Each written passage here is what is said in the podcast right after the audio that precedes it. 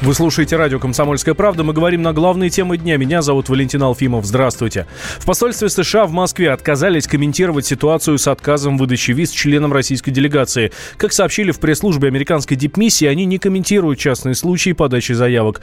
Глава Комитета Госдумы по международным делам Леонид Слуцкий в интервью радио «Комсомольская правда» заявил, что не, удовлетворен объяснением посольства. Я не запрашивал визу как частное лицо. Я нахожусь под американскими санкциями и въезжаю э, в США раз в год, так же, как и Константин Ильич Косачев, в составе российской делегации ООН. Таким образом, этот случай частным не является. То, что посольство США не комментирует, понятно, уже сказать нечего. Случай этот частным, безусловно, не является.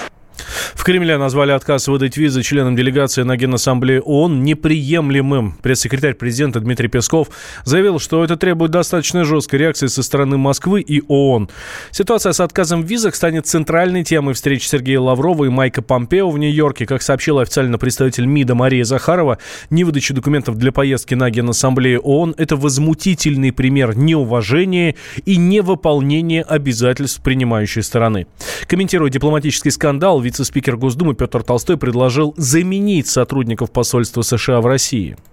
Американцы считают эту организацию своей домашней они не понимают разницы между международным статусом ООН и непосредственно территорией Соединенных Штатов. Это для них такой домашний кинотеатр, в котором проигрывают разные фильмы. И они свободны в том, чтобы кого туда пускать, а кого не пускать. Если сотрудники американского посольства эту разницу не понимают, может быть, Министерство иностранных дел Российской Федерации имеет смысл пересмотреть аккредитацию этих сотрудников и найти э, таких и предложить американской стороне подобрать тех, кто понимает, что такое Организация Объединенных Наций. А шире, конечно, если такое отношение к Организации Объединенных Наций, к российской делегации на Генассамблее, то тогда к чему постоянно мы апеллируем в нашей внешней политике? Каким принципам ООН, если ни сама эта организация, ни ее принципы не уважаются даже на уровне клерков американского посольства в Москве?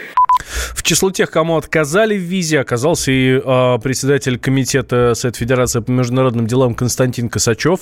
В интервью радио «Комсомольская правда» он назвал действия США очередной провокацией.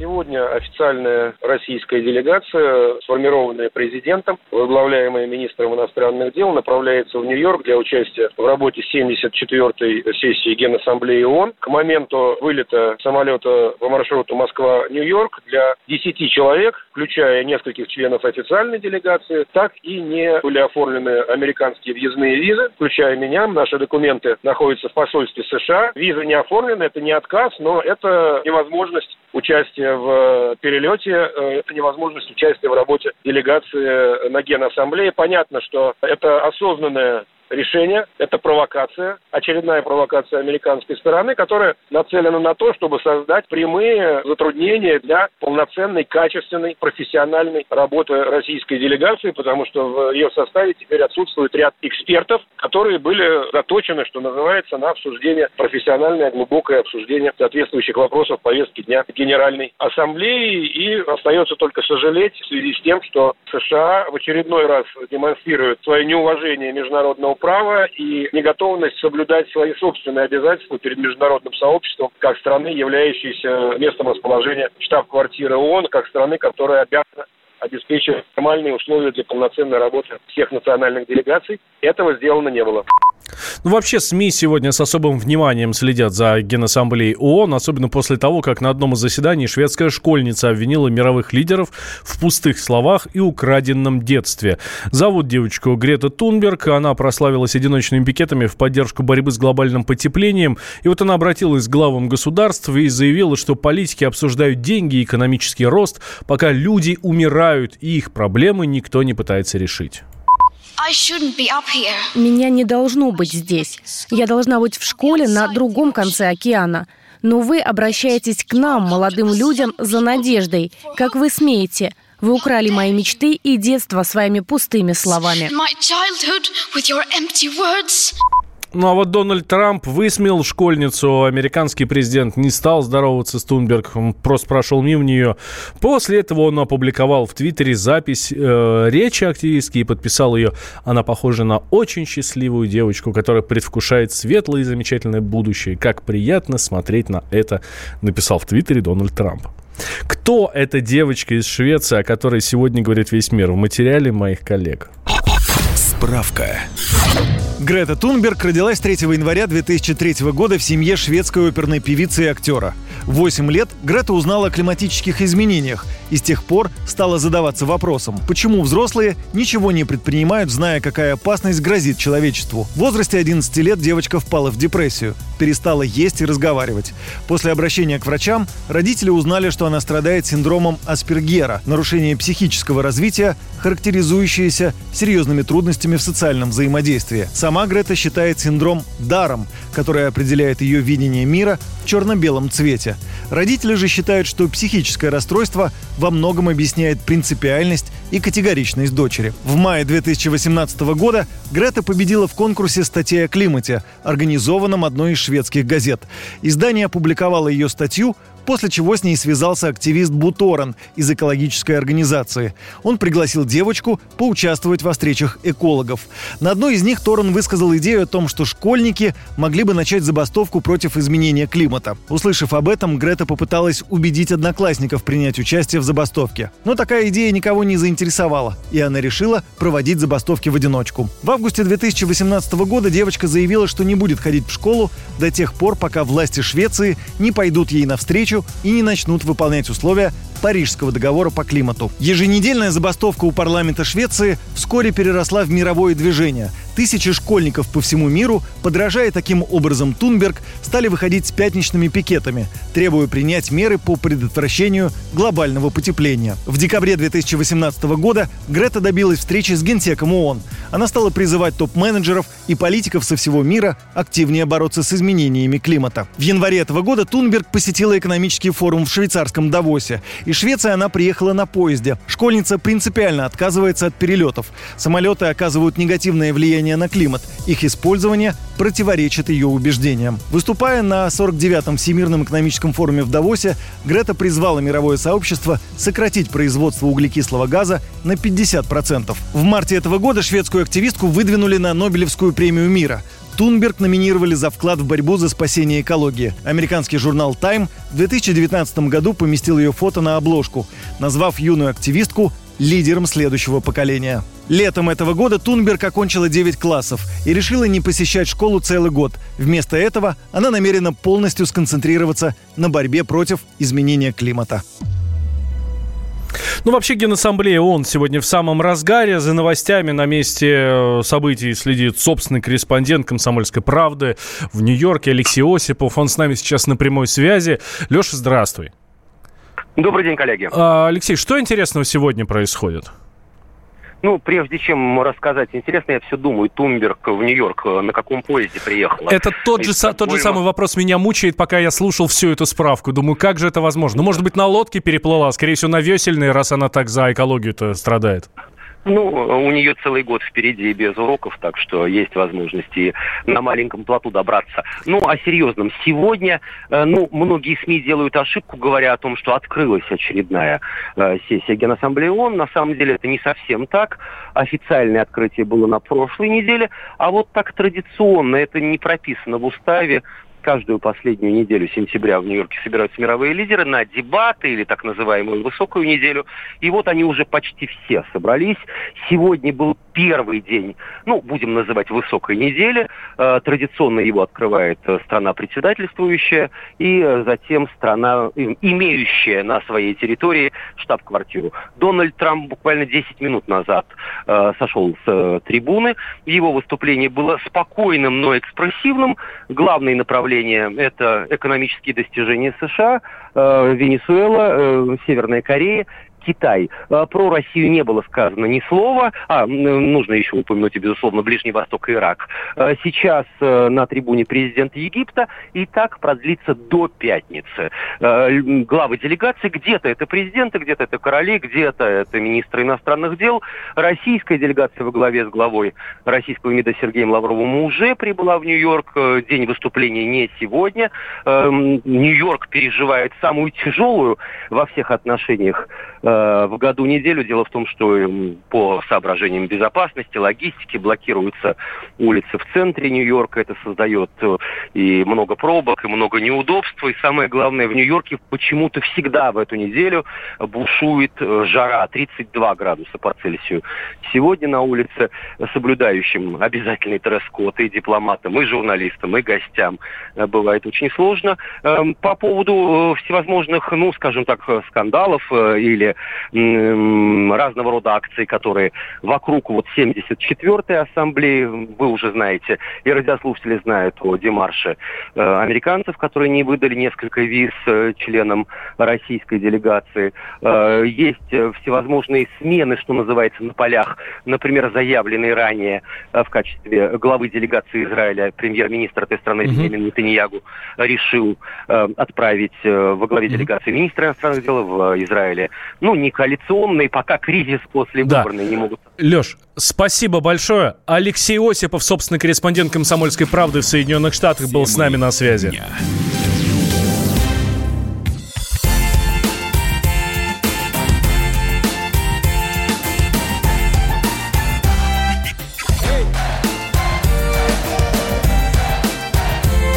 Прекрасная пора. На радио «Комсомольская правда».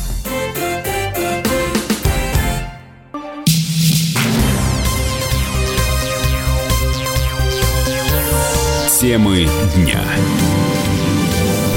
Вы слушаете радио «Комсомольская правда». Меня зовут Валентин Алфимов. Виктор Янукович планирует вернуться на Украину. Адвокат бывшего президента заявил, что он работает над этим вопросом. Виталий Сердюк подтвердил, что Янукович сейчас находится в России, но прибывает он там временно. Ранее он уже заявлял, что бывший лидер страны надеется вернуться на родину при Владимире Зеленском. Тем временем бывший пресс-секретарь Януковича Анна Герман в интервью радио «Комсомольская правда» рассказала, что если бы он вернулся на родину, то мог бы не только возродить Донбасс, но и вообще возглавить Украину. Украину? Э, Янукович э, с первого дня его вынужденного пребывания в России всегда делал все для того, чтобы э, вернуться сюда, делал все возможное и продолжает делать. А самая главная причина была та, что он понимал прекрасно, что если он останется, э, война из Донбасса перекинется на всю Украину и будет тотальная гражданская война в Украине, потому что у него было все-таки много сторонников. И чтобы избежать кровопролития, чтобы э, помочь как-то людям примириться, если э, они считают, что он, вот это яблоко раздора, он уехал из страны, это было для него очень непростое решение. Но это было очень мужественное решение. Знаете, можно критиковать Януковича как президента и его правительство, но когда он был у власти, в Украине был мир, Крым и Донбасс был с Украиной, в Украине развивалась экономика, и доллар стоил всего 8 гривен. И была стабильность, и была работа. Есть разные люди, есть разные отношения к нему, э, но уже нет той ненависти. В всех историях э, украино-американских отношениях э, есть много нюансов, которые он мог бы прояснить, в частности, по Байдену который не раз звонил Януковичу во время его президентства. И я думаю, возродить Донбасс это было бы дело его чести.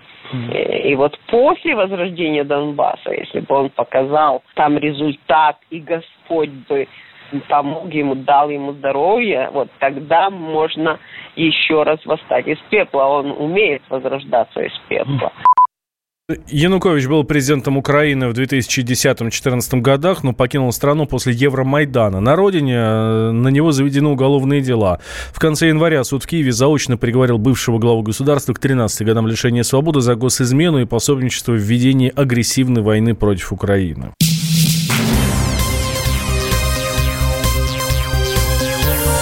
Темы дня.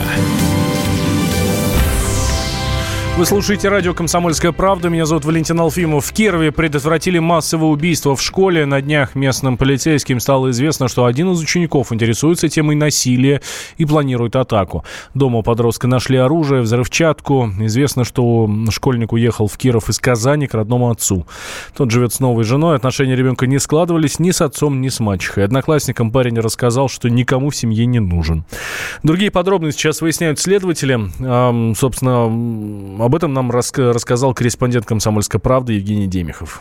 Полицейским кировским удалось предотвратить массовую бойню в школе благодаря тому, что подросток в социальных сетях своим друзьям рассказал о планах на будущий год, что хочет прийти в школу с оружием, совершить преступление. Девочка передала слова молодого человека директору, и директор, соответственно, обратился в полицию. Полицейские проработали информацию, и, как оказалось, вся шумиха была поднята не зря, потому что дома у него нашли холодное оружие и даже взрывчатку. Уполномоченный по правам ребенка в Кировской области Владимир Шабардин рассказал нам о том, что в нашем регионе такие случаи, таких случаев никогда не бывало на чем мы настаиваем, если вот с нашей стороны все-таки вот расследование это, это дело правоохранительных органов и по группам и так далее. Мы со своей стороны настаиваем, и это мы, мы говорим на протяжении последних нескольких лет о том, что мы должны усиливать работу по профилактике, по предотвращению каких-то конфликтных ситуаций. Посмотреть психологическое состояние в школе учеников. Нет ли ситуации, когда один становится, например, изгоем или там что-то, да, либо просто конфликт там одной группы с другой группой. Есть информация, что подросток готовил массовую бойню, насмотревшись на студента из Керчи, который также пришел в свое учебное заведение и совершил бойню. И это даже несмотря на то, что в нашем регионе в связи с теми событиями усилились проверки школ, детям стали больше уделять внимание, чтобы психологическое состояние учеников было стабильным. Евгений Демихов, Комсомольская правда, Киров.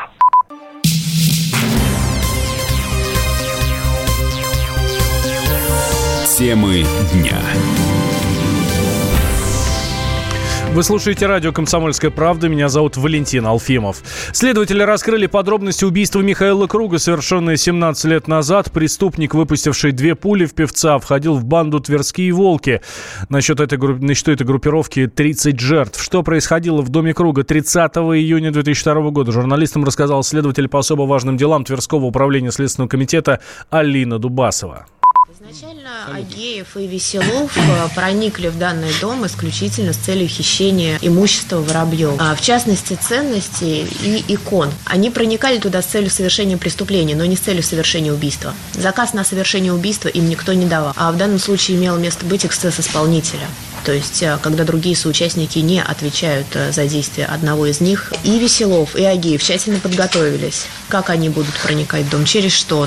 Через забор. Э, определенное место нашли. Проникли через заднюю дверь. При этом оба удивились, что дверь была открыта они планировали э, каким-то другим способом проникнуть в дом, потому что не ожидали, что дверь окажется открытой. Но вместе с тем все родственники Михаила Владимировича поясняют о том, что дом, э, двери в дом практически никогда не закрывали. Когда они проникли в дом, они начали там осматриваться, ходили по этажам, поднялись на третий этаж э, с целью там осмотреться и найти, может быть, потому что они не знали конкретного места, где в доме находятся ценности. Им такие детали Костенко не сообщал. Костенко им сообщил, что в доме отсутствует сигнализация, и э, хозяева будут также отсутствовать в доме, так как день города, и Михаил Владимирович должен был выступать на дне города Твери.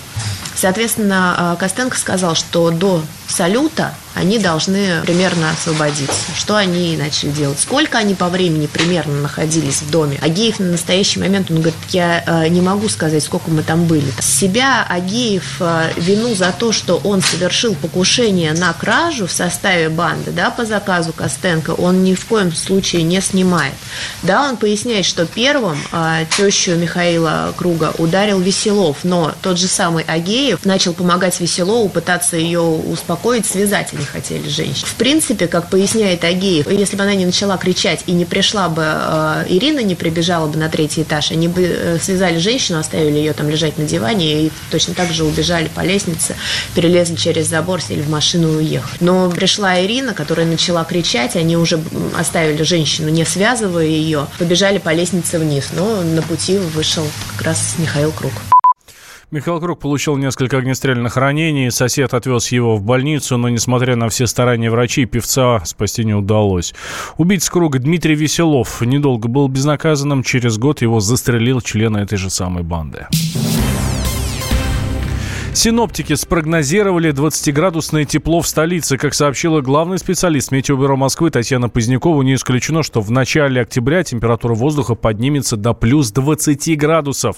После нынешних холодов тепло вернется. После 23 сентября говорить об бабьем лете в октябре месяце, тем более, некорректно. Периоды теплой погоды еще будут в октябре. Тепло вернется. Но каков будет фон температуры в эти периоды более теплой погоды, сказать сложно. У нас максимальная температура, вот когда-либо наблюдаемая, которая возможна в октябре месяце, в первой половине октября, это где-то 15-20 градусов. Это возможно. Но тут уже не знаешь, кому верить. Потому что вот совсем недавно э, синоптики э, спрогнозировали затяжное похолодание. Низкие температуры, температуры говорят, что придут во все регионы страны. Это тоже заявили в Центре погоды Фобус. А в Сочи побит рекорд 125-летней давности.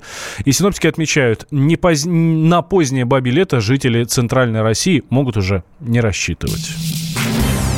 Темы дня.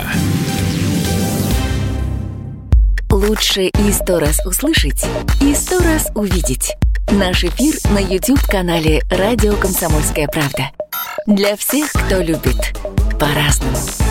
И ушами, и глазами.